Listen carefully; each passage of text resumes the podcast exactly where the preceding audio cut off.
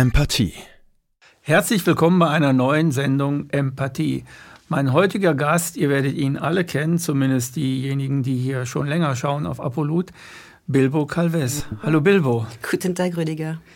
Was oder äh, wo kommt der Name Calves her? Das ist doch kein französischer Name. Also eigentlich aus der Britannien. Also ich glaube, dass die Portugiesen, ich glaube, okay, ohne Gewehr alles, dann die Küste irgendwann auf, entlang gelaufen sind und irgendwann in der Britannien sich angenistet. Auf alle Fälle gibt es viele Leute, die Calves heißen bei uns. Und Calves kommt von Calvados. Ja, Spanisch. Okay. Nein, nein, nein, Nicht? nein. Eigentlich, ich weiß es nicht genau. Aber? Calva, Calva ist der Kopf, der, der, der Dachdecker. Okay? Und früher haben die, vielleicht sind das Wikinger, also wirklich mein Wissen da ist sehr, sehr wenig. Aber ich glaube, das waren die Wikinger, die dann gesagt haben, wir trinken Alkohol in den Kopf von unseren Feinden, in den Schädel. Ach du Heiliger. Und das ist der Calvados. Okay? Das heißt, Calva vom Kopf, man trinkt es in dem Kopf. Und so. Äh, Und so ein Name, naja gut. Aber Bilbo ist, Gefährlich. ist, Bilbo ist schon wieder ganz anders. Bilbo Ja. ist ja so ein, so ein Name, der, wo du auch sicherlich oft angesprochen wirst, seitdem es den Herr der Ringe gibt. Ne? Ja, natürlich. Bist du oft angesprochen auf Bilbo? Bilbo ist doch eigentlich ein Mann. Ja, natürlich, aber das, hat dann, das ist eine sehr, sehr lange Geschichte. Und da finde ich, dass es wirklich der Rahmen von der Sendung sogar sprengen würde. Hm, ja, ich wollte nur ganz kurz eine Einleitung Ja, machen ja. davon, weil ich finde den Namen Bilbo Calves, ich finde, also, der klingt ganz toll. Das ist ein toller Name. Oh, danke schön. Schöner Name ist das. Dankeschön. Also, wenn man den einmal hört, bei mir ist es so, wir kennen Ja. uns vielleicht schon, schon länger, ne? Aber der bleibt sofort im Kopf. Bilbo Calves hörst du einmal und dann bleibt es im Kopf.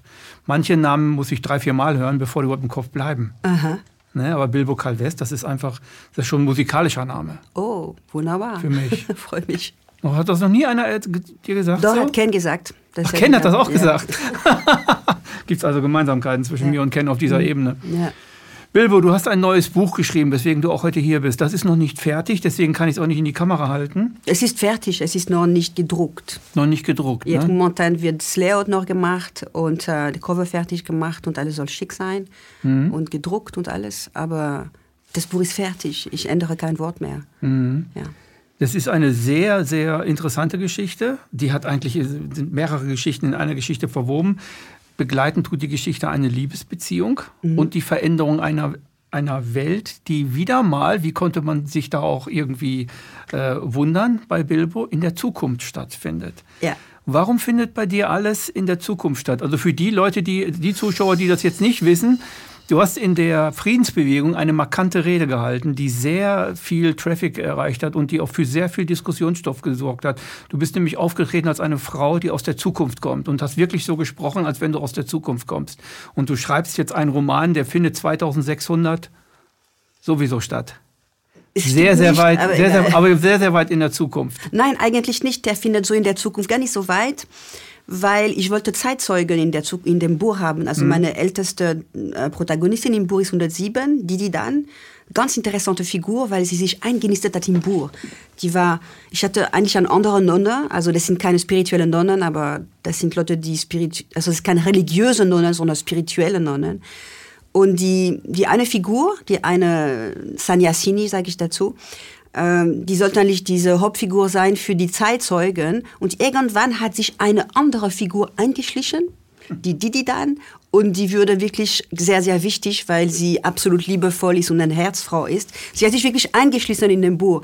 Die sollte dann eine ganz kleine Figur werden, aber plötzlich hatte sie so viel zu erzählen. Die würde wirklich eine große Figur. Und äh, die dann, wo war die Frage? Du hast in dem Buch, ich gehe einfach mal weiter in dem Buch, weil ich will erklären, was du Ja. gerade gesagt hast. Also eine spirituelle Frau. In deinem Roman finden sehr, sehr viele philosophische wie auch spirituelle Themen statt. Ja. Nahtoderfahrung, also alles rund um, um, um was ist, wer ist Gott, wo geht's hin und, und, und so weiter, wer bin ich wirklich. Äh, Das findet alles so in Nebenräumen statt, aber in Wirklichkeit macht das den ganzen Roman richtig farbig und bunt. Ja, wir waren bei der, ich weiß jetzt, wir waren bei der Friedensbewegung, bei Ja, dieser, bei dieser, Bei dieser Rede, die du gehalten genau. hast. Und das Interessante ist, dass unter dieser Rede, unter den vielen Kommentaren, gab es jemanden, der gesagt hat, das sollte ein Buch werden. Und dieser ein Satz, das, das ist mir im Kopf geblieben. Äh, und dann, es ist nicht sofort da gewesen, jetzt, jetzt schreibe ich ein Buch, natürlich nicht, aber es ist immer da gewesen. Und dann kam die Bärensuppe und mhm. dann würde noch diese, also für mich die Bärensuppe war der Moment, wo ich da probiert habe, diese Gesellschaft erfahrbar zu machen, dass die Leute nicht nur davon hören, sondern mitmachen. Also die Bärensuppe, ich kann kurz der Konzept erzählen, ist Erzähl einfach ruhig. eine, eine Ausstellung, wo es ist eine große Suppe und Leute bringen die Gemüse und die Kräuter und die Gewürze mit und die kochen auch ohne Chef. Das heißt, dass sie, äh, dass sie erfahren, also der, die Suppe ist das Symbol der geldfreien Gesellschaft sozusagen. Und das wird erfahren und unser Ziel ist, dass die Suppe schmeckt. Das ist der Ziel. Die Suppe soll schmecken, mehr ist nicht. Und dann müssen die Zuschauer, die also auch Macher sind, gucken, wie sie miteinander zurechtkommen. Oft kennen sie sich nicht. Ähm, manche sind besorgt, dass, sie, dass es nicht so einfach funktionieren wird, dass es zu viel Köche verderben der, der, den, Brei. den Brei, sagt man, aber in dem Fall gar nicht. und, äh, und die müssen sich einigen und äh, über ziemlich viele Widerstände kommen. Und das symbolisiert diese geldfreie Gesellschaft. Gib, was du willst und nimm, was du brauchst ist dieses mhm. Ding. Die Bärensuppe war ein sehr erfolgreiches Konzept. Ja, das, das, war, das ging ja, über Jahre, ne? Ja, ja. Auch mit Interviews und so und mit ganz, ganz vielen Sessions dabei. Du bist eine sehr kreative Frau. Du machst immer sehr, sehr viele Dinge. Du versuchst die Gesellschaft zu verändern. Der Roman, weil du es gerade angesprochen hast, dein neuer Roman handelt von einer geldfreien Gesellschaft. Ja.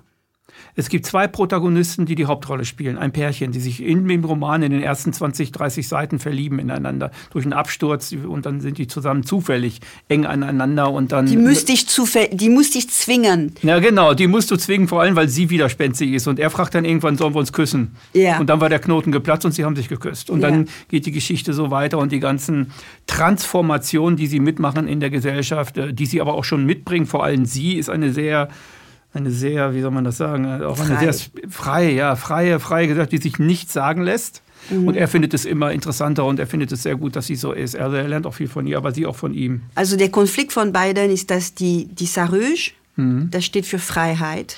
Sarouge ist die Hauptfigur. Sarouge ist die weibliche Hauptfigur, die steht für Freiheit und für mhm. die geldfreie Gesellschaft. Es ist ein anarchistisches Prinzip, die geldfreie Gesellschaft, natürlich. Mhm nicht verwechseln mit Chaos. Es ist nicht Anomie, sondern Anarchie. Also es mhm. geht um ohne Herrschaft, ohne Chef. Es gibt keine Regierungen in diesem Buch. Es gibt keinen Polizeiapparat. Dafür, dafür sind sehr, sehr viele Kapitel darüber, über dieses Auflösen. Wie geht man damit um und so weiter. Also sie steht für Freiheit und er steht für Gerechtigkeit. Das heißt, er denkt, gerecht ist nur, mhm. was man zählt. Und deswegen brauchen wir Geld.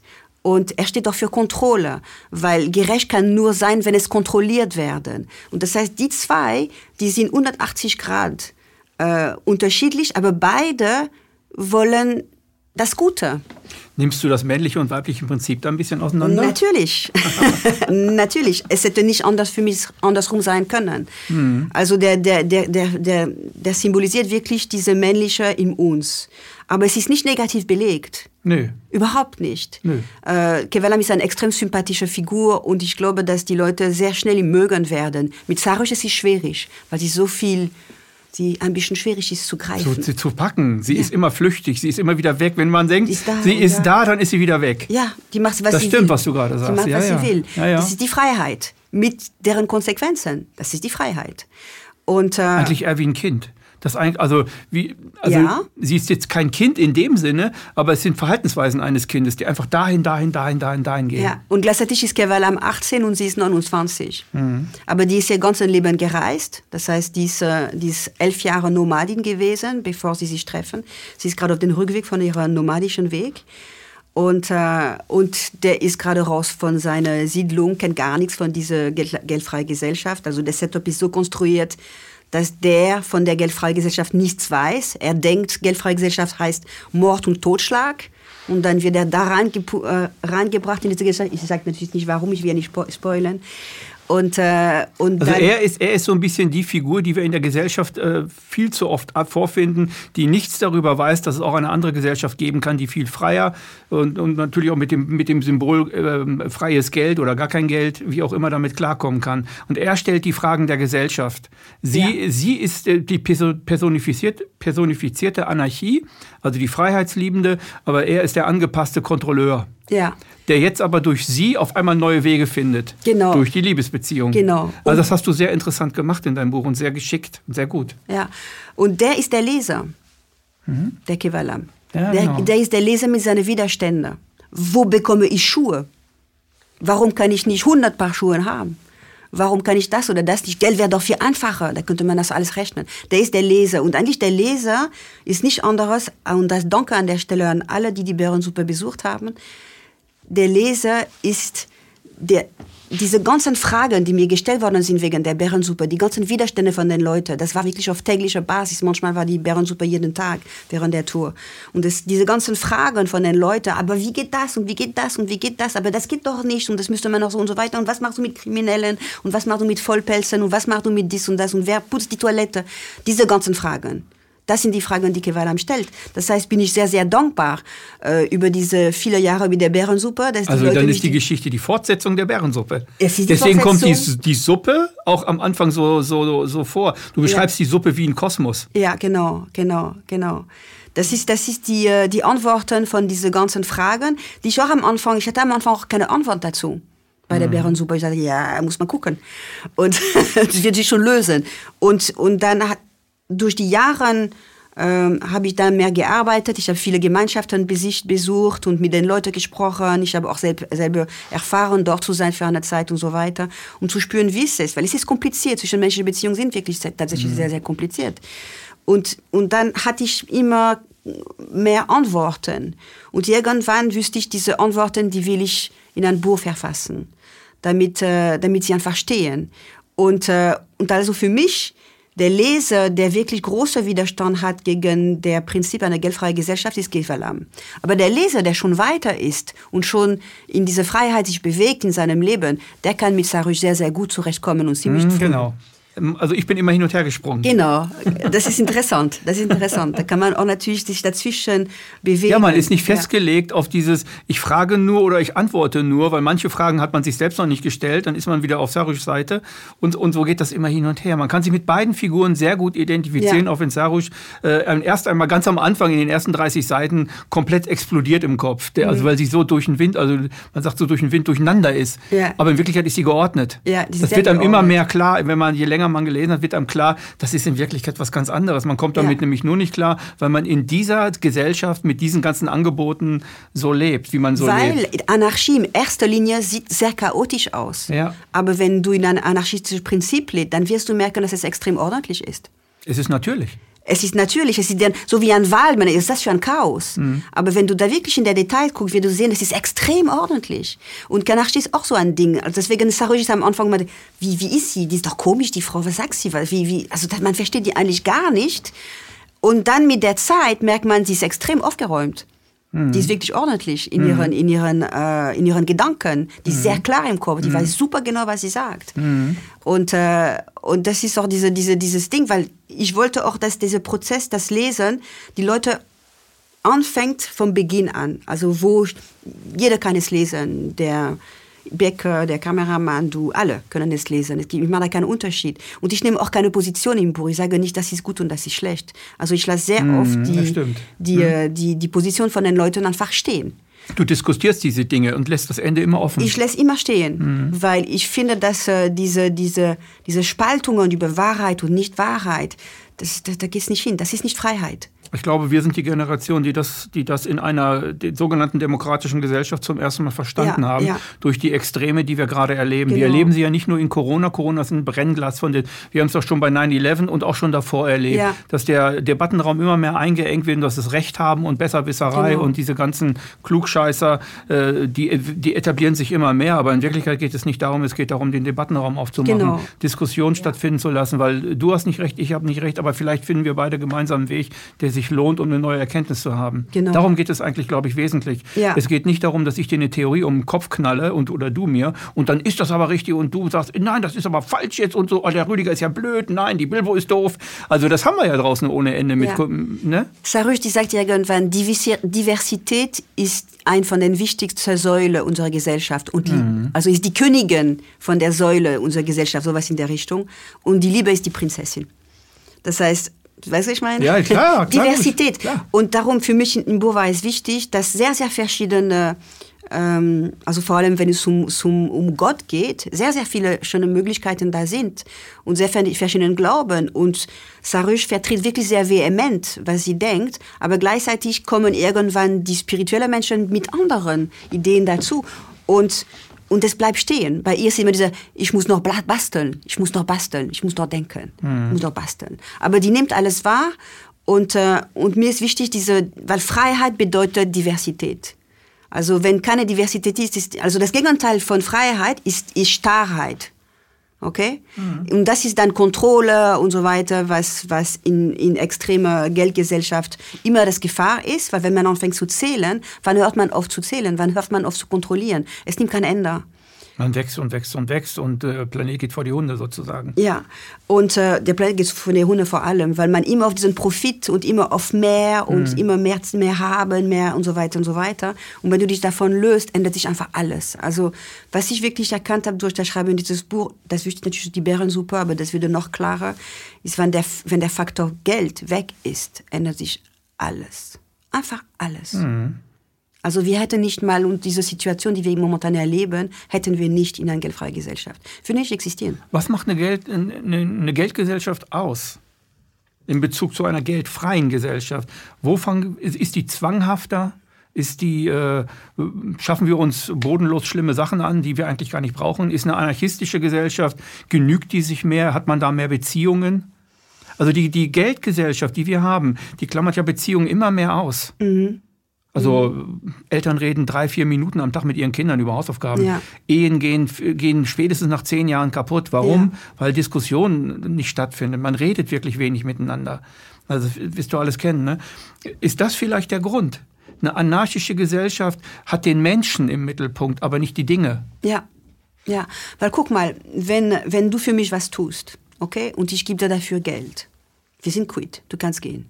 Ja, genau.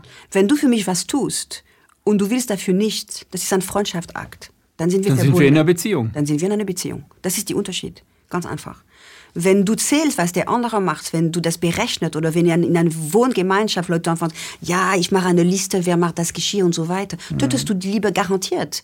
Diese, dieses, dass wir so eine ganz sture Gemeinschaft sein mit Regeln, kann sehr gut funktionieren. Ich sage nicht, dass es nicht funktioniert, aber es gibt keinen Raum für Liebe. Der Raum für Liebe entsteht, wenn alles, was du tust in deine, in deine, in deine WG, ein Geschenk ist. Ein freiwilliges Geschenk, das du machst. Das Abwaschen, das Putzen, das Kochen, äh, Einkaufen, äh, ein Tanzabend organisieren, das sind alles Geschenke. Und wenn es nicht gezählt wird, dann die Geschenke kommen von überall. Das heißt, jeder beschenkt sich Weil die ganze Zeit. Weil es die Eintrittskarte in die soziale Gemeinschaft ist, den anderen zu beschenken. Eintrittskarte finde ich schon ganz schlimm, weil es ist auch okay, wenn niemand was gibt. Und das ist auch der Punkt. In einer Anarchie mhm. ist das auch okay, dass niemand was tut. Es würde bedeuten in einer WG, dass ich erzähle dir meine Story. Mhm. Ich habe die öfter erzählt, aber ist egal. Äh, früher war ich, also ich bin in einer Lebenskooperative. Es wird auch im Buch irgendwann gesprochen. Und ich habe äh, viele Jahre nichts gemacht in dieser Kooperative. Ich war also obwohl es ein anarchistisches Prinzip ist, also jeder muss sich da einbringen, also eine Kooperative ist im Sinn, wir lassen uns beliefern, wir haben einen Keller, äh, wir kümmern, es muss jemand sein, der die Preise berechnet, es muss jemand sein, der es ein bisschen putzt und so weiter oder bestellt, also es gibt Jobs, aber da es ein anarchistisches Prinzip ist, mach wer, wer zu tun ist, wer will. Wir wissen nur, wer es zu tun ist mhm. und dann wird es gemacht. Und ich habe bestimmt zehn Jahre, also ich bin 30 Jahre dabei, und ich habe bestimmt Jahre, zehn Jahre nichts gemacht. Gar nichts. Einfach nichts. Ich, ich habe mich getragen lassen. Ich habe einfach nur da, da meine Gemüse und so weiter abgeholt, habe nichts gemacht. Und irgendwann, und es würde mich nie was vorgeworfen, niemals. Und irgendwann gab es so ein Plenum, also zum Plenum ging ich ja noch. Und, äh, und da waren ganz viele Tapas, super liebevoll vorbereitet. Und dann erzählte ja, am Donnerstag um 8 Uhr morgens brauchen wir wirklich mehr Leute, die da runtertragen und so weiter. Ne? Und keiner guckt mich an. Okay? Und ich bin da und ich sehe diese ganze Liebe, die da ist. Und die haben über meine Jokes gelacht. Und äh, also ich bin oft manchmal lustig und privat. Und, äh, und dann dachte ich, ich mache das. Und dann die lachen und sagen, 8 Uhr morgens, Bilbo. Du bist gerade ins Bett gegangen. Nee, ist egal, ich mache das, ich gehe ins Bett danach, egal. Und dann habe ich diesen Job gemacht Und danach war es für mich drin, dass ich begonnen hat, wirklich mitzumachen und anderen Jobs hatte, weil diese wirklich echt too much. Ähm, und äh, das Interessante bei der, bei der Geschichte war, ist, dass wenn sie mich ermahnt hätten, hätte ich, wäre ich ausgestiegen aus der Kooperative. Ich brauchte dieses Gefühl der bedingungslos geliebt sein, ohne dass ich was tue und ohne dass es eine Leistung ist und für die Leistung wirst du geliebt. Du wirst geliebt für dich, einfach für was du bist. Mhm. Und dass du was da rein tust oder nicht tust, hat, soll keinen Einfluss haben über, de, über die Liebe, die dir gegen, entgegengebracht wird. Verstehst du? Also dann ziehen wir die Eintrittskarte, die ich gesagt habe, mal zurück. Genau. Das heißt, man trennt die, die Leistung und was du bekommst. Das mhm. Problem von unserer Gesellschaft ist, dass die Leistungen werden bezahlt, sogar in der Liebe. Mhm. In alles, in Beziehungen. Es ist immer, ja, du machst doch nichts für mich und so. Dann, ja, das, also das ist, ja, und das muss man irgendwie entkoppeln deswegen war diese Bärensuppe da. Du gibst, was du willst und du mhm. nimmst, was du willst. Mhm. Und wenn der Obdachlose kommt und nimmt sieben Teller von der Suppe, ist auch einmal passiert, dass ich, iss mehr, iss mehr, nimm, was du willst. Ist vollkommen okay. Und wenn jemand kommt, ja, ich habe ganz viel auf meinen Garten gebracht, aber ich stelle fest, ich habe gar keinen Hunger, ich sage, und? Das ist doch kein Problem.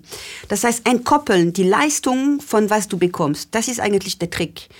Und äh, das geht natürlich am besten, wenn man kein Geld mehr hat weil der Geld ist immer dieses Ding, man will haben. Und Geld ist, mhm. ist dieses Gefühl der Sicherheit, dass man sich denkt, aha, wenn ich Geld habe, dann werde ich überleben. Es ist nur so ein Symbol mhm. von der Angst vor der Tod.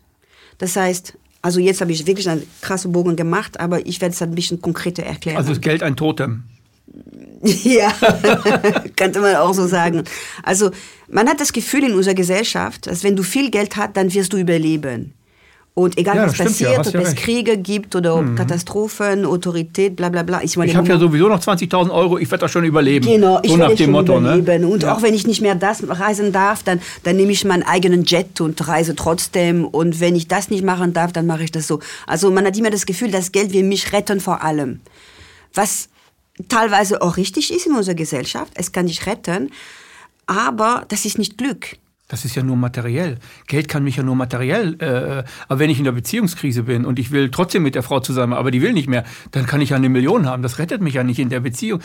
Also es rettet mich nur materiell. Ich ja. kann mir ein Haus kaufen. Ja, ja. Du kannst nur diesen Schutz haben und es ist sogar ein Schutz, der nicht ganz richtig ist, weil Geld könnte auch verschwinden.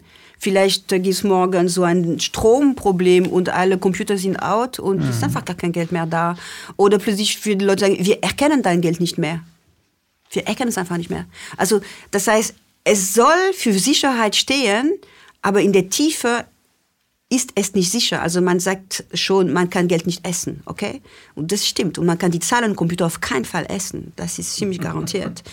Das heißt, dieses Gefühl der Gießerei, und das ist dieses Gefühl der und da komme ich dahin, auf diese, auf diese linke Gehirnhemisphäre, der steht da nicht für das, für das Überleben des Individuums. Okay? Mhm. Das ist ja nicht der Rolle von der linken Geniasmerie. Du hast dann unterschiedlich als Ich und so weiter. Es geht darum, dass der Individuum überlebt. Und der ist wirklich geldgeil. Okay? Weil er will überleben und er denkt, in unserer Gesellschaft, die beste Möglichkeit ist das Geld. Okay? wo in Wahrheit die beste Möglichkeit wäre miteinander sein, weil in der Gruppe mhm. bist du mhm. stärker. Okay, jetzt hast du die rechte Gehirnhemisphäre, wir haben den gleichen, wir teilen uns alle den gleichen rechten Hemisphäre und der interessiert sich nicht für das individuelle Tod. Er interessiert sich nur für das Leben an sich. Der geht davon aus, dass wenn eine nicht mehr da ist, ist es nicht schlimm. Okay? Das ist ein ganz normaler Werdegang. Der hat also keine Angst vor der Tod. In unserer Gesellschaft, die sehr auf der linken Gehirnhemisphäre gepolt ist, dann automatisch hat man mehr Angst vor dem Tod, weil der diktiert alles, der linke Hemisphäre momentan. Verstehst du, was ich meine? Ja, klar, klar. Das heißt, in der Schule geht es um, wer ist besser, mhm. um die Noten, um das Wissen, um Logisch, um Mathe und so weiter. Also immer linke Gehirnhemisphäre, immer linke Gehirnhemisphäre. Die rechten Eigenschaften, Telepathie, Kunst, äh, Musik, Klänge und so weiter, haben ganz, ganz wenig Raum. Das, das also die ganzen sinnlichen Dinge. Genau, die haben ganz wenig, und das ist auch die Liebe da drin mhm. und auch, auch diese, die Trauer und so weiter. Man hat auch Angst vor der Trauer. Er muss alles gewinnen und yeah, yeah, yeah. Mhm. Aber dieser, dieser andere Aspekt wird gar nicht so richtig wahrgenommen. Obwohl, da steht eigentlich ein sehr großes Glückpotenzial, weil das ist diese Verbindung. Weil wenn du nicht mehr Angst hast vor dem Tod, vor der individuellen Tod, das ist der Moment, weil du weißt, dass du und ich und er und alle, wir sind eigentlich eins. Also wenn du verschwindest oder ich verschwinde, sterben wir nicht. Die Menschen sterben nicht, wenn, wenn eine stirbt. Das Leben stirbt nicht, auch wenn alle Menschen sterben, ist das Leben immer noch da. Mhm. Das Leben ist unsterblich. Das mhm. Leben bleibt. Mhm. Der, die Galaxie bleibt, die geht ja nicht irgendwann tot. Die bleibt. Das heißt, das Leben an sich bleibt. Und wenn du in dieses, in diese, in diese Moment kommst, wo du weißt, dass das Leben bleibst, dann hast du keine Angst mehr vor der Tod. Weil du weißt, du gehst zurück in der Super die Super ist alles, weißt du? Ich nenne das Super. Ja, ja, die Spiritualisten sagen dann Geist dazu oder großer Geist, wie auch immer, genau. können wir Suppe nennen. Du, du gehst in der Super ja, zurück. Ja, aber da geht man wieder auf, da geht man wieder rein. Und momentan, wir beide, und das ist das Interessante, wir sind ein Kunstwerk der Super. Du hm. bist ein Kunstwerk der Super, ich bin ein Kunstwerk der Super. Wir kommen gerade raus aus der Super wie kleine zwei Bübelchen, wir können interagieren oder nicht. Und irgendwann fallen wir zurück in der Super. Aber wir waren immer super. Nur dass wir jetzt Sinnen haben. Also wir können sozusagen ein bisschen mitkochen in der Suppe. Außerhalb der Suppe sind wir dann die Mohrrübe, die Aubergine. Du bist jetzt eine Aubergine, ich bin eine Mohrrübe. Sind wir, also materiell sind wir genau, noch dazu. Das Materielle kam dazu. Getrennt voneinander durch die materielle ja, Form. Genau. Aber in Wahrheit sind wir immer noch Teil von der Suppe. Mhm. Und deshalb, wenn man diese, und das ist wirklich so ein Wissen der rechten Gehirnhemisphäre. Das hat man, wenn man Ayahuasca nimmt oder irgendwelchen Meditation oder ekstatischen Aktivitäten, dann kommt man auf diesen Punkt, dass man es erfährt.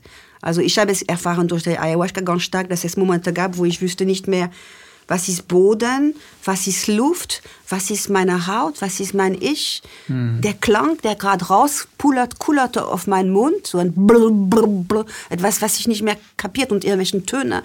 Ich wüsste nicht, woher sie gehören. Ich, ich, ich, ich wüsste nicht, was ist der Unterschied zwischen meiner Haut und, und, und alles andere. Ich war eins mhm. mit allen. Also und das ist, das heißt atomares Eins. Und an dem Moment entsteht eine wahnsinnige Befreiung, weil du weißt, dass dieser Zustand des atomares Sein, der geht nie weg. Das ist der eigentliche Zustand. Das ist der eigentliche Zustand. Und nur, ich habe für ein Momentum, also auf Kosmos-Ebene, so ein Klack, ein Wimperschlag, die Chance, ähm, mich auszudrücken, zu sprechen, mhm. äh, zu laufen, anzufühlen, dich ein in der Fresse hauen oder eben nicht. Das sind die Möglichkeiten, die ich jetzt habe. Aber dieser atomare Zustand, der ist immer da.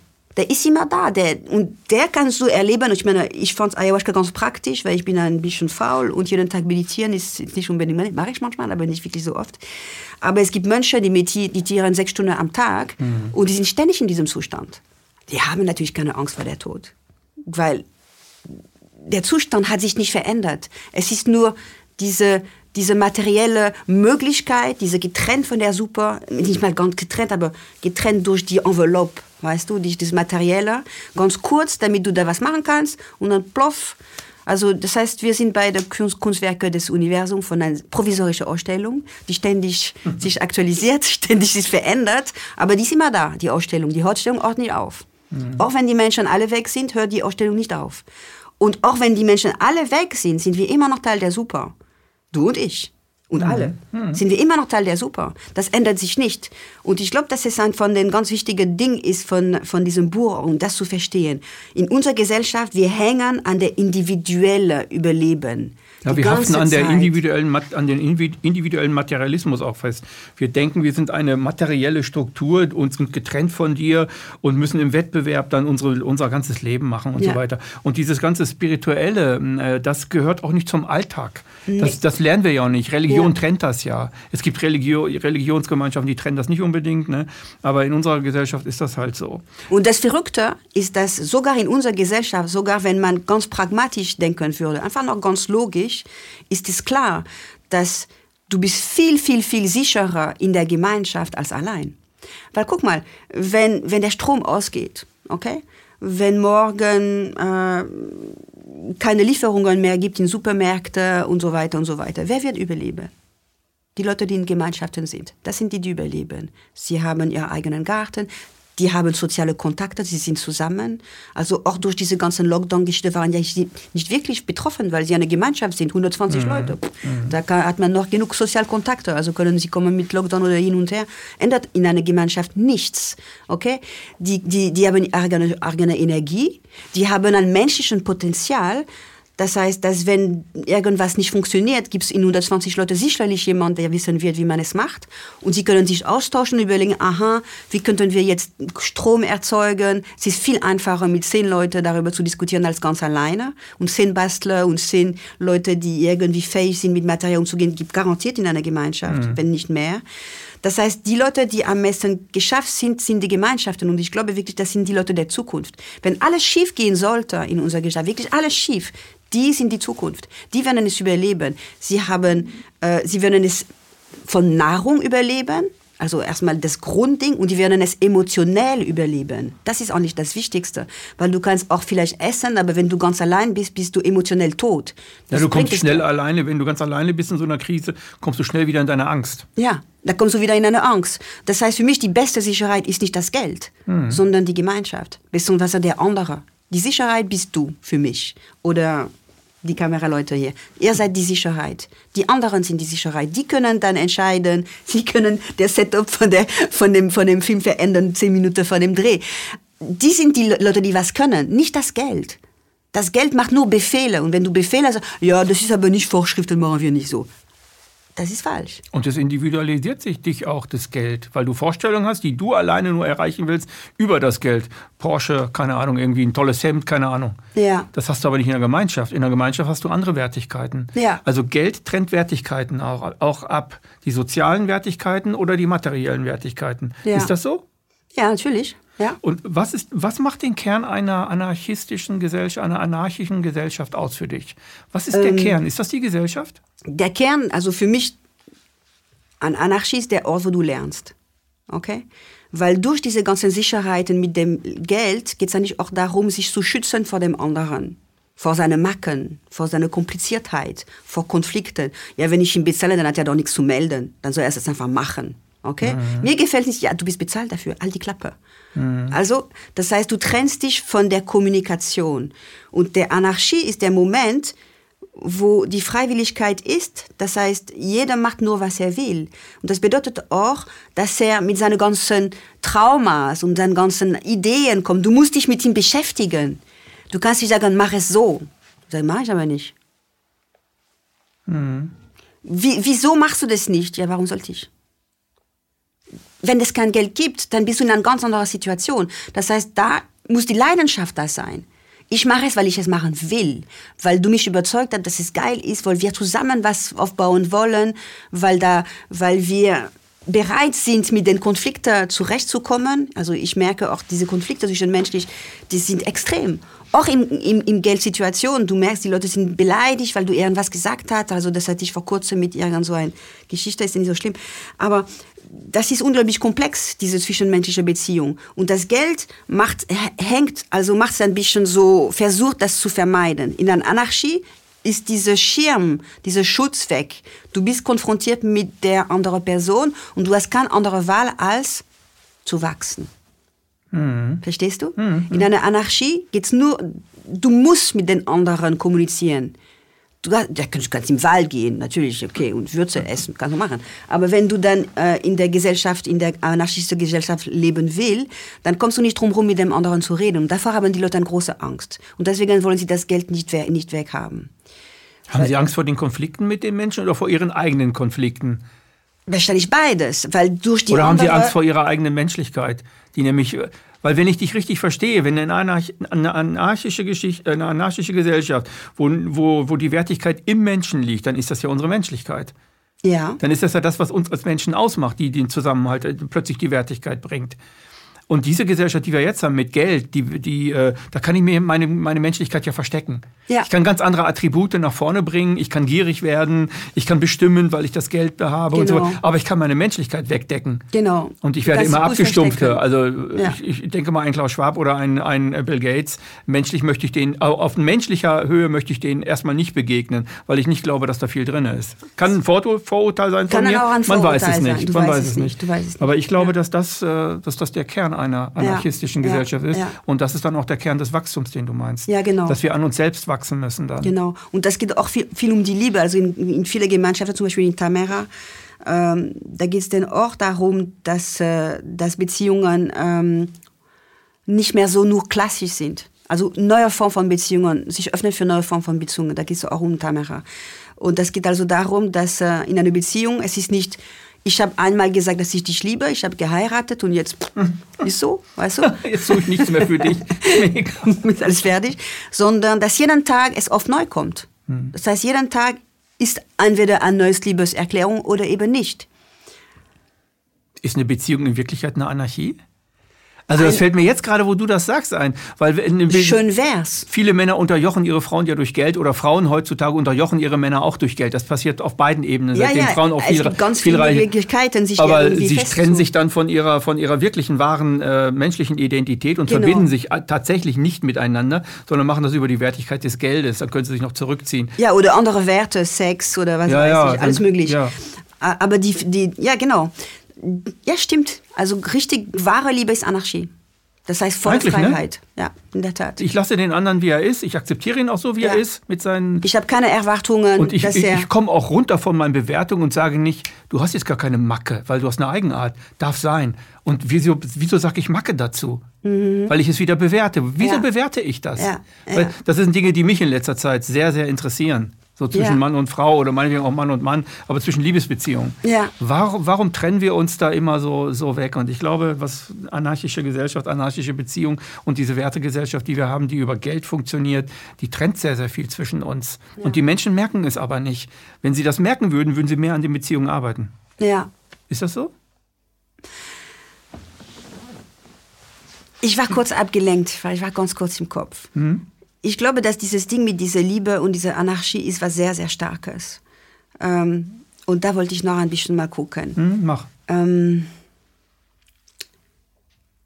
wenn du keine Erwartungen mehr hast, okay, was der andere bringen, machen muss oder tun muss und einfach nur guckst, wie der ist. Der ist einfach so. Der macht das und der, der ist so, der handelt so und du bewertest es gar nicht. Und du ermahnst auch nicht. Das ist dann Liebe. Das ist dann volle Freiheit. Und dann, wenn du die Person ermahnst, heißt es, dass du die Person nicht mehr vertraust. Ja, du machst sie, stuft sie runter. Genau. Ich vertraue nicht, dass du verstehst, was, was du machst gerade, was für mich vielleicht unangenehm ist. Deswegen muss ich dich ermahnen. Oder ich vertraue nicht, dass du nicht siehst, was zu tun ist in einer Wohnung oder in einer Beziehung. Und deswegen ermahne ich dich. Also ich nehme dir mein Vertrauen zurück und gebe dir einen Befehl. Du musst jetzt so und so und so so machen. Wenn ich jetzt nicht mehr ermahne, das ist ganz interessant. Wenn ich jetzt nicht mehr ermahne und einfach nur beobachte, was passiert und manchmal auch beobachte bei mir, ah, es nervt mich ein bisschen, wie das macht und dann sage ich, weg, einfach lassen, okay? Weg damit. Einfach lassen, ist doch nicht so schlimm. Der hat das nicht gemacht, dann mach ich selbst, weißt du, die Kloschüssel ist nicht runter, dann mache ich doch erstmal runter. Und wenn ich das lange mache, sowas, es heißt nicht, dass ich nicht, äh, dass ich mich ausbeuten lasse und nicht in der Lage, Nein zu sagen. Das ist nicht das Punkt. Mhm. Du kannst natürlich auch immer sagen, was, was, du kannst sagen, ja, ich hätte gern, dass es so wäre, aber es ist keine Ermahnung, es ist ein Wunsch. Es ist, du du Genau, drückst deine Bedürfnisse aus und das ist okay. Aber du ermahnst nicht die Person, wenn sie es nicht tut. Weil sie hat vielleicht ganz andere Bedürfnisse und dann muss sie auch gucken, dass sie dieses Ding lernt. Das ist ja nicht für dich, das ist ja nicht für sie. Ähm, und wenn du dann nicht ermahnst und die Zeit lässt, es wird der Moment sein, wo, wo die Person das auch macht für dich. Es ist ein Geschenk. Okay? Genau, genau. Es ist ein Geschenk. Und die es dann nicht, weil sie Angst hat, dass du unglücklich bist und dass du sie ermahnst. Sie tut es nur, weil sie einsieht, ja, das ist ein komisches Bedürfnis, das sie hat, die Bilbo, dass das Ding so sein soll. Mache ich aber, weil ich die mag. Das heißt, und ich, wenn ich keine Erwartungen habe, jedes Mal, dass es gemacht hat, ist geil, dass sie es gemacht hat. Und wenn es nicht gemacht hat, ist auch egal, dann mache ich es zu. Das ist ja auch nicht ihr Bedürfnis, sondern meins. Und, und wenn ich dann irgendwann das immer lasse, dieses Ding, dann entsteht, was ich nenne, der Engelkreis. Man liebt sich immer mehr. Genau, genau, Bilbo. Die Liebe wächst nämlich auf diese Art Ja. und Weise. Ja. Auch, auch Eros wächst auf diese Art und Ja. Weise. Du bist viel erotisierter. Das, ich meine jetzt nicht Sex und du willst dann Sex von ihr oder sie will Sex von ihm. Nein, du bist einfach, du gehst sogar ero- erotisiert. Am nächsten Tag wachst du erotisiert auf. Ja. Ja, das ist der Moment, wo du das Gefühl hast, dass das ist nur noch Liebe. Also das, Ja, genau. das erleben wir. Erfüllende Liebe. Ja, ja. Das erleben wir bei mir mit meinen zwei Jugendlichen zu Hause. Wir haben ganz bewusst am, am Küchentisch vor zwei Jahren entschieden, dass wir sowas, also ich hatte eine, eine neue Jugendliche kam zu mir, also nicht nur mein Sohn, sondern eine Tochter, die ich jetzt adoptiert mhm. habe. Und, äh, und wir haben das wirklich ganz bewusst entschieden. Wir machen das so. Wir versuchen so. Und es ist fantastisch. Also es ist wirklich so, es ist so viel Liebe in diese Wohnung, dass man teilweise gar nicht die Treppe, wir haben eine Treppe in der Wohnung geklopft, ohne sich umzuarmen. Also es ist wirklich extrem. Es ist so viel Liebe entstanden durch diese Entscheidung wir versuchen dieses anarchistische Prinzip richtig konkret und wir besprechen das und wir lernen das. Weil natürlich, wir haben das nicht gelernt in der Schule. Okay? Wir haben das nirgendwo gelernt. Es ist im Kopf als Idee vorhanden. Ja, in, in der Schule, als also eine Note. Also direkt ja. die Ermahnung an sechs, wenn du schlecht mhm. war und ein eins, wenn du gut warst. Mhm. Also da, du bist damit aufgewachsen mit diesem Ermahnungssystem. Strafe, Belohnung, mhm. Fallstrafe, gut Belohnung. Wir haben wirklich entschieden, wir, wir versuchen das. Also bei meinem Sohn ist es anders, weil seine ganze, für mich bei der Erziehung von meinem Sohn war von Anfang an die Entscheidung, keine Strafe, keine Belohnung von Tag 1. Haben wir auch durchgezogen und das macht ein ganz interessanter, sehr cooler Typ. Äh, und dieses Mädchen, die dazu kam, die hatte auch zu Hause mehr oder weniger sehr wenig mit Strafe und Belohnung zu tun. Das heißt, die war natürlich schon privilegiert, privilegiert für so ein Experiment. Und, äh, und es hat wahnsinnig gut funktioniert. Also das ist, äh, und das nenne ich der Engelkreis. Der Teufel krass ist, wenn du anfängst zu sagen, ja, aber du hast das jetzt nicht richtig gemacht. Oder das ist nicht meine Entwartung ansprechen. Du kränkst der andere, der fühlt sich nicht vertraut, der mit, aha, ja, dann mache ich es. Weißt du, dann machst du es, aber du machst, die, die Leidenschaft, die Liebe ist weg. Du machst es nur, damit sie die Klappe hält oder er die Klappe hält. Du machst es nur, um den Eins zu bekommen oder nicht der Sechs, verstehst du? Du mhm. machst es nur, um die Bewertung nicht zu bekommen von dem anderen. Genau. Dann ist ist natürlich eine emotionale Trennung. Ja, weil du unfrei, dadurch bist du ja. selber unfrei. Du machst es nicht mehr freiwillig, du machst ja. es für irgendwas, Strafe oder Belohnung. Richtig. Da kann keine Emotion wachsen. Wenn du die Belohnung und die Strafe wegmachst, ich meine Belohnung, und Strafe. Nicht nur Strafe, sondern Belohnung und Strafe. Wenn du es komplett wegmachst, dann ist es der Moment, wo du die Sachen freiwillig tust. Das, da kommst du in der Anarchie rein. Wir machen das aus freier Wille, aus Leidenschaft, aus Liebe, aus Verbindung miteinander, mhm. weil wir ein Ziel gemeinsam haben. Und Vorsicht, das Ziel ist das Wichtigste. Wenn du so eine Anarchie haben willst, die kein Ziel hat, das geht überall. Und es geht nirgends. An Anarchie ist was Strukturiertes. In der Bärensuppe war ein Ziel da. Der Ziel habe ich immer richtig wörtlich gesagt. Der Ziel ist, die Suppe soll schmecken. Das ist der Ziel. Ohne Ziel kann man mhm. Schuhe reinschmeißen in der, in der Suppe. Mhm. Okay? Der Ziel war, die Suppe soll für alle schmecken. Das ist der Ziel. Okay, manchmal hat man einen zweiten Topf gemacht, weil jemand keine Zwiebeln mochte. Egal, machen wir auch. Und in einer Anarchie ist es genau das, das Gleiche oder in einer Gemeinschaft ist es auch genau das Gleiche. Ein Ziel haben. Was wollen wir mit dieser Gemeinschaft? Was wollen wir? Und wenn du das definierst, und das, das Definition kann sehr schön sein, die kann sein, wir wollen ähm, ein Gefühl der Sicherheit miteinander haben zum Beispiel. Wir wollen das Gefühl sein, dass wir vor der Welt geschützt sind, der komplett amok läuft. Das wäre ein Ziel zum Beispiel. Oder wir wollen die Liebe miteinander erfahren, dass, wenn es eine Beziehung wäre, wir wollen, dass die Liebe dass die Liebe das Nummer eins ist. Und in Anarchie, Anarchie, wenn sie funktioniert, ist sowieso die Liebe immer der Nummer eins. Weil alles, was du freiwillig machst, füttert die Liebe hm. für dich und auch für das andere. Es ist ein Geschenk. Es weckt ja auch den inneren Antrieb, es tun zu wollen. Ja. Und du selektierst dann die Dinge, die du nicht willst und genau. machst die Dinge, die du willst. Genau.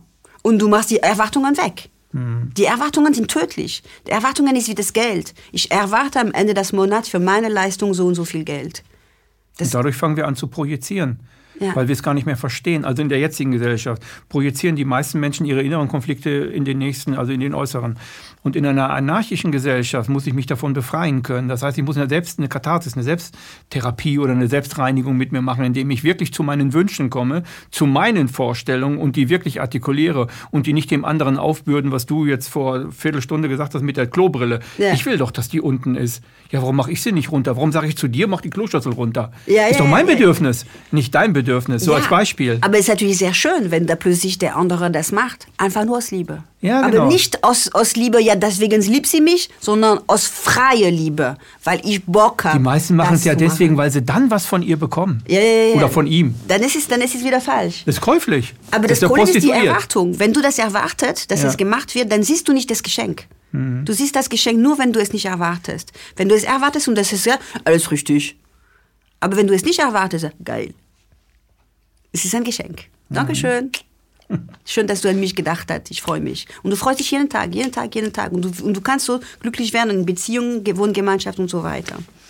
Ja, wir haben uns, also das ist schon natürlich die Thematik, die, die sehr stark im Buch kommt, weil ich mhm. merke, wir entfernen uns von dem Buch ganz stark und gleichzeitig auch wieder nicht. Nee, das ist im, im Buch ja drin. Diesen Zwiespalt willst du ja, auf, äh, ja. nicht auflösen, aber den willst du aufzeigen in dem Buch durch die beiden Charaktere. Ja, ja, nur dass man. Durch die beiden Personen. Nur, nur dass Zuschauer nicht denkt, die sprechen gar nicht mehr über das Buch. Nee, das tun wir trotzdem. Wir gehen jetzt ja. tiefer ein. Ja. Tiefer als, als, als es vielleicht den Anschein macht, wenn man da jetzt äh, die ersten 100 Seiten gelesen hat. Aber das ist das, womit du dich beschäftigst in dem Buch. Ja. Und du hast mir ja eben gerade noch erzählt, äh, dass das Buch ja mehrere Teile hat. Also das Buch hat ungefähr 500 Seiten. Wie viele Teile sind da drin? Drei. Drei. Also das Ding Aber du so, schreibst noch weiter, ne? Ja, natürlich. Das Ding ist so, ist, dass am Anfang wollte ich ein Buch schreiben. Es hat mhm. einen Anfang und es hat ein Ende. Das Ende will ich nicht verraten, aber das mhm. ist der Hit, das wirst du lieben. Richtig geil. Und dann habe ich angefangen zu schreiben. Also ich habe erstmal Biografien. Äh, bei jedem Charakter habe ich eine riesige Biografie. Ich weiß alles für jeden Charakter. Ich weiß alles über jeden Charakter, wirklich alles. Also ein Freund hat geguckt in meine Noten, die dachte, du bist vollkommen irre. Machst du Charakterfolien? Ja, so natürlich. wie ein Schriftsteller, nicht, ja, ne? Nicht nur Charakterfolien, sondern richtig mit deren Eltern und alles und wann sie geboren sind und, und uh, alles, alles, alles. Timeline, super mega kompliziert, hundertmal wieder aufgebaut, weil die, das Buch bewegt sich über 40 Jahre. Da musst du echt ganz schön aufpassen mit den, mit den Datum und den Eltern von den Leuten, dass es alles passt. Weil es sind viele Charakter im Endeffekt. Dann arbeitest du nicht mit Word. Äh? Du arbeitest nicht mit Nein, Word? mit Scrivener, mit Scrivener. Mit ja. Word, wir sind ja, kann, schafft man das gar Nein, nicht. Genau. Das nicht. Ja, ja. Und ähm, das heißt, jeder Charakter hat so sein, sein, sein, sein, sein, sein Zeug. Und äh, ja, da wollte ich aber nicht hin. Gut, also ich wollte einfach ein Buch schreiben. Mhm. Und ähm, dann habe ich losgelegt, Charakter bearbeitet, angefangen, angefangen, angefangen. Ich hatte eine Story, also die Story, die war schon ziemlich klar. Und irgendwann merkte ich, uff, das wird immer länger. Und die ich habe in Österreich damals gewohnt mit einer Frau, als ich das geschrieben habe. Und die, äh, und die meinte, du musst das brechen in zwei Teile. Und ich, ah, das kann Anna nicht machen, weil das Ende so krass geil ist, das muss man doch haben. Und wenn ich nur ein Teil und wenn ich das teile, dann muss man warten auf Teil 2, damit dass man das geiles Ende hat, der fast der Grund ist vom ganzen Buch. Und sagt, ja, aber musst du trotzdem trennen, weil du bist jetzt schon bei 600 Seiten und das ist lange nicht fertig, das wird nicht sein. Okay, zwei, okay, ich mache zwei Teile. Gut, zwei Teile. Und dann ging dann ein Jahr weiter und, äh, und dann sagt mir die Frau, du musst drei Teile machen. Und ich sage, nee, das, das kommt mit über, da ich, werde ich richtig wütend geworden. Das mache ich auf keinen Fall. Es wird keine drei Teile sein, weil dann müsste man noch zwei Teile warten, bevor es zum Ende kommt. Und Teil 2 ist schon so fantastisch geil. Wenn ich nur Teil 1 habe, dann ist es doch gar nichts. Teil 2 ist doch super und Teil 3 ist doch hey, der Hit. Das kann ich machen. Weil die Story wird immer spannender mit der Zeit. Weil am Anfang ist es wirklich nur Widerstände abzubauen. Ja, weißt das du? stimmt. Ja, ja. Äh, Widerstände ja. abzubauen ist ein bisschen mühsam. Und Teil 2, da sind, sind, sind man ein Stück weiter weg.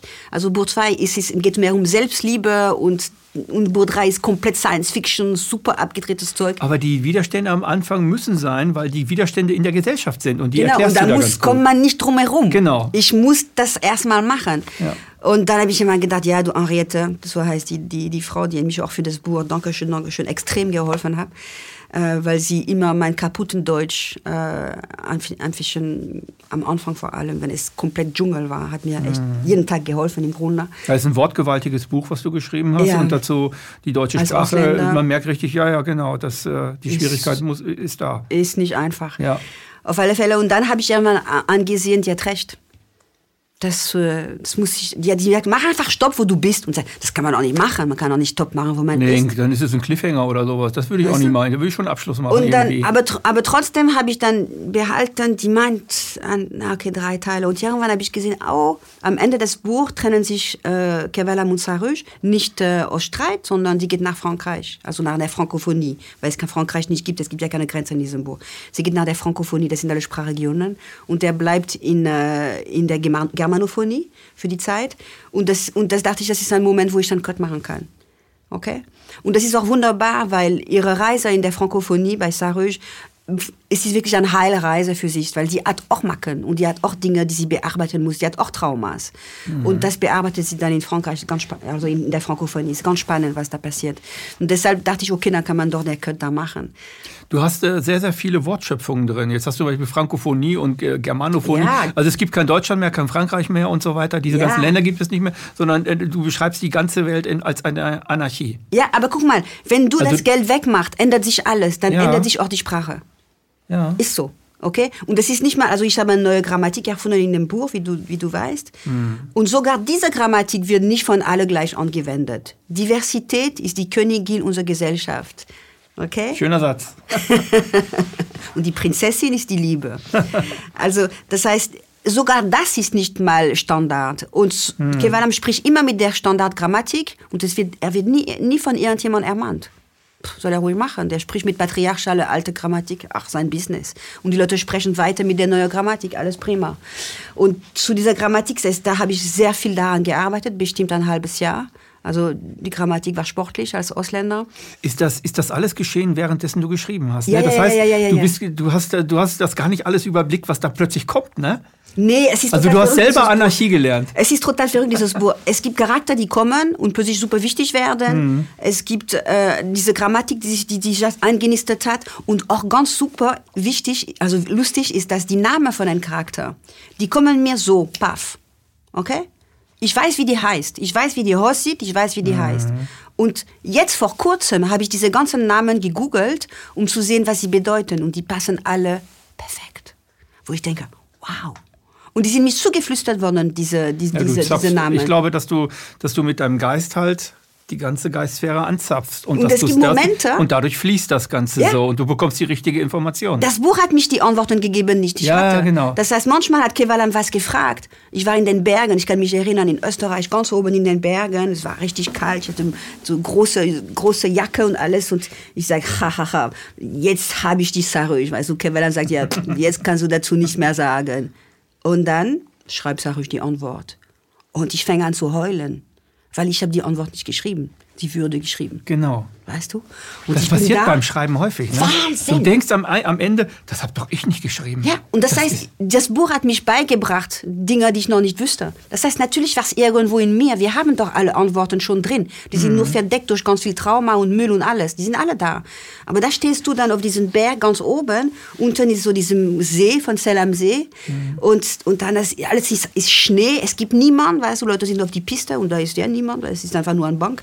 Du bist mit deinen tausend Decken da und mit deinem kleinen, kleinen Tablett da und schreibst und guckst dieses Wasser und dann die Antworten kommen von alleine. Mhm, mhm. Extrem faszinierend. Also das war, das war schon ja, und das ist nicht. Ergreifend, ne? Ja, und das ist oft passiert. Oder ich bin im Wald gegangen und plötzlich dann, und die Henriette, auch die Frau, bei der ich gewohnt habe in Österreich, sagte, ja, geh im Wald, wenn du nicht weißt. Und dann bin ich in den Wald gegangen und dann waren die Antworten da. Also bin ich gegangen mhm. und dann hatte ich so ein kleines Diktaphon und dann ich dann das da drin gesprochen und das war schon da. Das heißt, ich kann eigentlich dummerweise nicht in Berlin schreiben, merke ich. In Berlin habe ich da sehr wenig Inspiration. Ich schreibe in den Bergen am besten oder in den, da, wo Natur ist. Ich brauche diese, mhm. diese Ruhe. Die in Verbundenheit Berlin, mit der Natur wahrscheinlich. Ja, das Befreiende. Weil in Berlin, ich kann natürlich korrigieren oder momentan der Layout oder ähm, vorbereiten für PR-Arbeit und diese ganzen Sachen. Das kann ich wirklich in Berlin machen, ist kein Problem. Aber diese diese Connection. Inspiration. Du? Diese ne? Inspiration, also nicht Inspiration, Ideen habe ich ja genug, aber diese, diesen Fluss, der da kommt, Flow. von, diese Flow oder diese, es ist fast wie eine Verbindung mit irgend Ja, das mit, ist Verbindung mit oben. Wissen. Also für mich ist das Verbindung also mit oben. oben oder unten, wie man will. Äh, also diese Verbindung, der, der dann die Sätze schreibt, die ich noch nicht kenne, mhm. und sie schreibt, das habe ich wirklich mit der Natur und nicht in der Stadt. Mhm. Also in der Stadt bin ich sehr logisch, da kann ich arbeiten, ich kann natürlich auch Kapitel korrigieren oder Dinge, die nicht funktionieren, alles möglich. Aber diese, dieses Gefühl äh, der, der gechannelt sein, das könnte man sagen. Ja, das ist auch. Das ist wirklich, das ist dann in, in der Natur. In Berlin nicht. Und deswegen, wenn das Buch raus ist, dann muss ich noch so ein paar Dinge machen und dann will ich nach Albanien wahrscheinlich, weil dort sind Bergen und Meer. Ich, ich spreche die Sprache nicht, aber so what? Ich tue mir da irgendwo in eine Pension für ein paar Monate und dann schreibe einen Teil 2. also die Teile 2 und 3, die Säulen von den, von den Teil 2, die sind schon geschrieben worden. Es ist nur noch nicht auf Papier. Oder, also die Säulen sind schon auf Papier und die neuen Charakter sind auch schon mit ihren Biografien und alles. Also ich bin schon echt äh, Ascendent-Jungfrau, weil so ziemlich penibel. Aber die, die, Dachen, die, die Kapitel sind nur, manchmal ist eine geschrieben, der letzte Kapitel vom letzten Buch ist natürlich geschrieben, weil darum es geht, dass diese ganze Reise, da gehen wir hin. Und ein paar Kapitel sind dazwischen und die Säulen sind da. Aber ich muss das jetzt schreiben und deswegen gehe ich in der Natur. Mhm. Also das ist die Idee. Das Buch wird veröffentlicht ungef ungefähr Anfang Oktober, 5. Oktober. Nein, nein, nein, nein 5. Dezember. 5. Dezember, Entschuldigung. Dezember. Oktober haben wir ja, mein Ja. Versprecher. Äh, Also 5. Also äh, 5. Dezember, das heißt, Weihnachten könnte dieses Buch irgendwo unterm Tisch liegen. Ja, Henriette hat gesagt, ja, mach's 5. Dezember, weil es ist Nikolaus, glaube ich. Ich weiß nicht, ob es 6. so. Dezember ist Nikolaus. Ah, 6.. okay, gut. Ich kenne mich da nicht aus mit dieser Geschichte. Du weißt, ich bin ja in einer kommunistischen Familie aufgewachsen. Und dann nichts mit Sind ja so Atheisten Feier meistens. und all- Ja, ja, komplett. wird äh, deswegen kenne ich das alles nicht. Ich dachte, es wäre 3. Dezember. Na gut, egal. Nee, 6. 6. Okay, gut. Auf alle Fälle kommt er am 15. Auf 15. Dezember noch raus. Ähm, weil es war ihre Idee, weil sie meinte, ja, können sich die Leute das besorgen und das am, am, am für, für Weihnachten an Freunde schenken und so weiter und so weiter. Und allerdings, jetzt ein Punkt, das ich nicht angesprochen habe, der ganz wichtig ist. Es wird eine freie Edition geben. Das heißt, es wird eine Buchhandel-Edition geben, die hat eine ISBN-Nummer und alles Mögliche und Leute können das in der Buchhandel kaufen, wenn die das haben. Und es gibt eine freie Edition. Und die freie Edition, die wird nur bei mir auf meinem Portal sein, Adresse einblenden. Und äh, auf diesem Portal, dann kannst du entscheiden, wie viel für, du für dieses Buch geben willst. Ah, Okay? Das heißt, ich habe einfach gedacht, du, es, du drückst 500 Bücher das ist wieder so eine Bärensuppenidee, ne? ja, du drückst 500 Bücher, die du eigentlich schenkst in der Welt, weil es könnte theoretisch sein, dass niemand was bezahlt. Aber es könnte auch sein, dass Leute dafür doch was geben. Aber ich gehe da komplett erwa- erwartungsfrei damit. Und, Also äh, anarchistisch. ja, und das ist vielleicht auch, also Ken am Telefon sagte mir das nämlich, der meinte, vielleicht willst du gucken, ob das alles stimmt, deine Vision. Aber im Grunde, das würde bedeuten, dass man Zweifel und Erwartungen hat, von gesagt, ja, aber vielleicht auch nicht. Also ich habe sozusagen mehr dieses Ding, ich möchte erstmal, dass alle das lesen können. Das heißt, jemand, der wirklich nichts hat, kann trotzdem das Buch auch haben.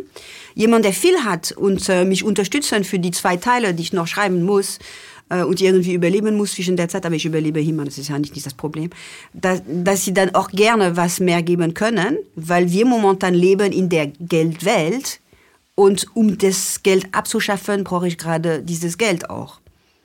Weil dieses Geld erlaubt mir, in dieser Geldgesellschaft zu überleben, damit ich schreiben kann und dass man Visionen gibt, damit man vielleicht Ideen hat, wie man eine geldfreie Gesellschaft haben könnte und sich vor allem daran traut das zu glauben, dass es möglich ist. Also mein Anliegen ist wirklich, eine Vision so zu beschreiben, der so konkret ist, dass man sich daran traut, das zu glauben, dass sowas so möglich ist. Jetzt sage ich dir mal noch was. Mit meinem Vater. Ich hatte ihm am Telefon, das war kurz vor ein TED, das ich gegeben habe über das Geld. Und, äh, und er sagte, ja, das geht aber nicht, diese geldfreie Gesellschaft, weil, weil, weil. Und ich hatte an dem Tag Zeit und dann habe ich dann ihm alles beantwortet, was er wollte. Und das Gespräch ging, super lang. Und ähm, dann irgendwann sagte er mir, weißt du was? Die Gesellschaft, die du gerade beschreibst, das wollen alle. Nur Richtig. trauen wir uns dazu nicht, Da das zu Vater glauben. recht. Und ich habe bemerkt, Genau. wie, wie mich die Tränen fingen an zu liefern. Und sagte, ich rufe dich zurück.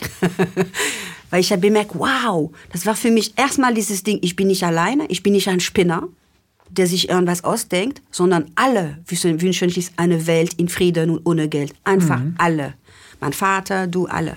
Ja, weil die anarchische Gesellschaft wieder zu uns selbst führt. Ja, also zu unserer alle Menschlichkeit. wünschen sich diese Liebe aber und wir diese haben, Freiheit. Alle aber, wünschen sich die aber Freiheit. wir sind seit Generationen in einer anderen Gesellschaft gewesen und haben Angst, frei zu sein. Ja, weil wir sind, wir sind so erzogen worden, dass man in quadratischen Boxen funktionieren muss. Genau. Und Deswegen auch die Bedeckenträger. Also, Bilbo, was du da erzählst, also das kann doch gar nicht funktionieren. ja, genau. Ne? Ja, ja. Und, und, und, und des, deshalb hatte mein Vater wirklich dieses, mir dieses Ding gegeben. Erstmal, ich bin nicht alleine mit diesem, mit diesem Traum.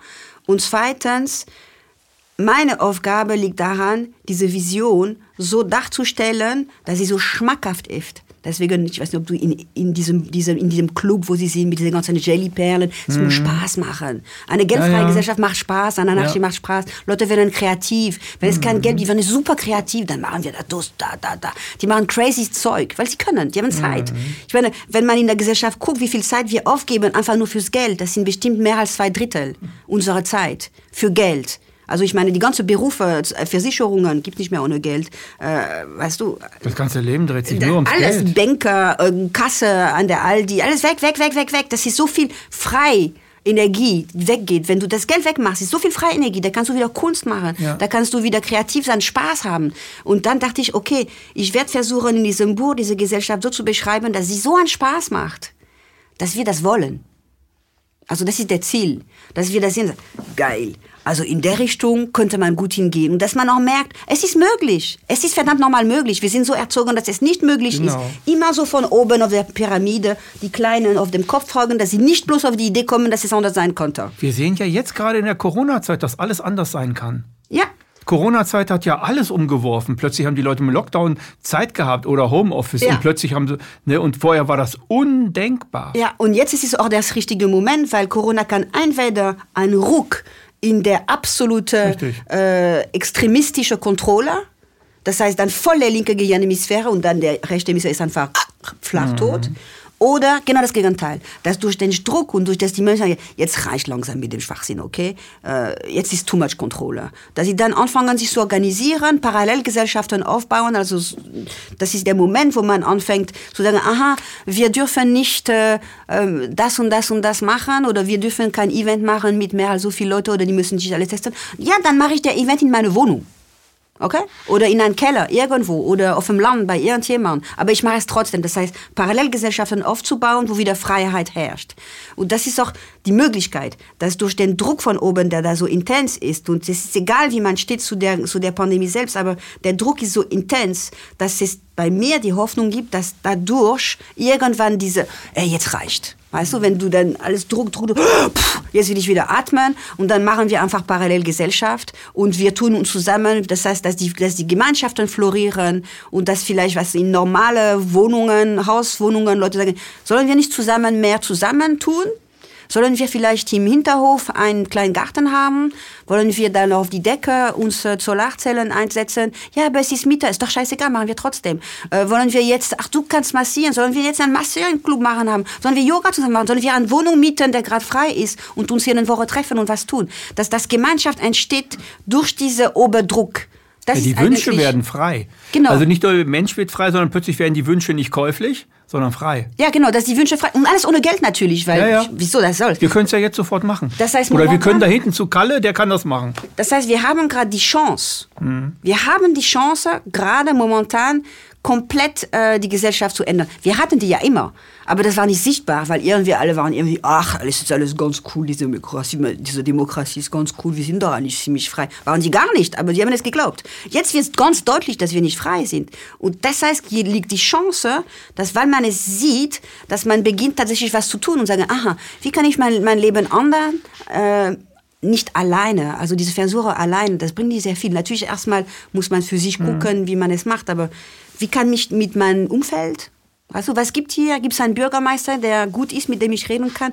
Dann spreche ich dann, sollen wir mal auf diese freie Stelle so ein, so ein, so einen Garten machen mit Gemüse für alle? Wo alle mitmachen können und nehmen können, was sie wollen. Einfach frei, kein Geld. Also es gibt Leute, die das machen. Also die Henriette wieder in Österreich, die hat das gemacht. Garten of Eden in diesem Dorf in Österreich, mhm. geht super. Also das heißt, die Möglichkeit besteht und man kann tausend Sachen machen. Einfach gucken von seinem Spot, wie kann ich mich mit anderen verbinden, was kann dadurch entstehen, zusammen und äh, ohne dass man guckt, Dienstleistung, Geld, bla bla bla, sondern wir machen es, weil wir leben wollen. Einfach leben. Uns verbinden, leben wollen und auch ein bisschen Autarkie gewinnen wollen von dem System. Weil ich sage dir eins, das Geld wird ja nicht abgeschafft, indem es ein Gesetz kommt. Ah, ah, ah. Never ever. Das Geld wird abgeschafft, lange bevor man es nicht mehr braucht. Lange nach man es nicht mehr braucht, Entschuldigung. Das heißt, Leute werden anfangen, Dinge zu tun ohne Geld, sich verbinden in Gemeinschaften mit Freunden und so weiter, so werden sie anfangen und die brauchen dafür kein Geld.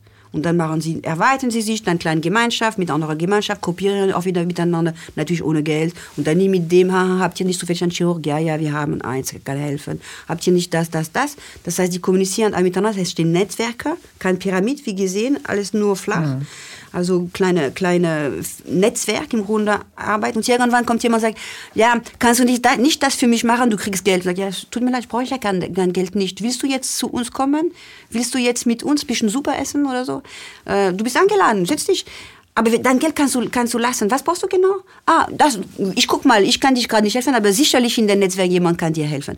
Das heißt der Geld wird natürlich abgeschafft Er wird mhm. abgeschafft, weil man es nicht mehr braucht. Er wird obsolet gemacht werden. Verstehst du, was ich meine? Ja, ja, das heißt, der geht weg und hier irgendwann, mhm. so fängt das Buch an, der fängt das Buch an mit einem Zeitungsartikel, das Geld ist abgeschafft worden, es hat niemand interessiert. Das Geld war schon längst weg. So fängt das Buch an. Mhm. Also der Soundfang hast du schon gelesen. Ja, ja, ja, ja, ja, ja natürlich.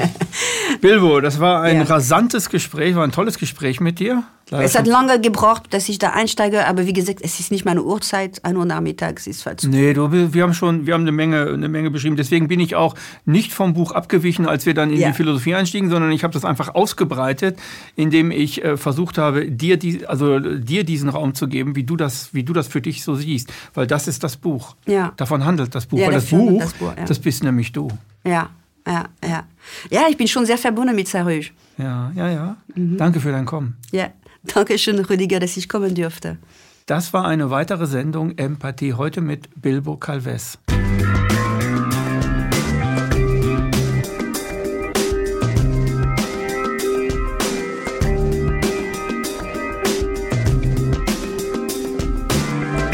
Danke, dass Sie Apolut eingeschaltet haben. Wir sind ein unabhängiges Presseportal. Uns geht es um Meinungsvielfalt, Toleranz und einen möglichst breiten Debattenraum – denn nur so funktioniert Demokratie. Unsere Arbeit ist technisch aufwendig und kostet Geld. Da Sie immer wieder hier sind, unterstützen Sie Apolut am effektivsten mit einem Dauerauftrag. Mehr Infos auf apolut.net/unterstützen. Apolut ist keine Einbahnstraße. Lassen Sie uns in Kontakt bleiben. Abonnieren Sie den Apolut Newsletter, so verpassen Sie nichts. Registrieren Sie sich auf apolut.net/newsletter. Natürlich gibt es Apolut auch als App. Einfach auf apolut.net/app runterladen und mobil auf dem Laufenden bleiben. Apolut. Das denke ich auch.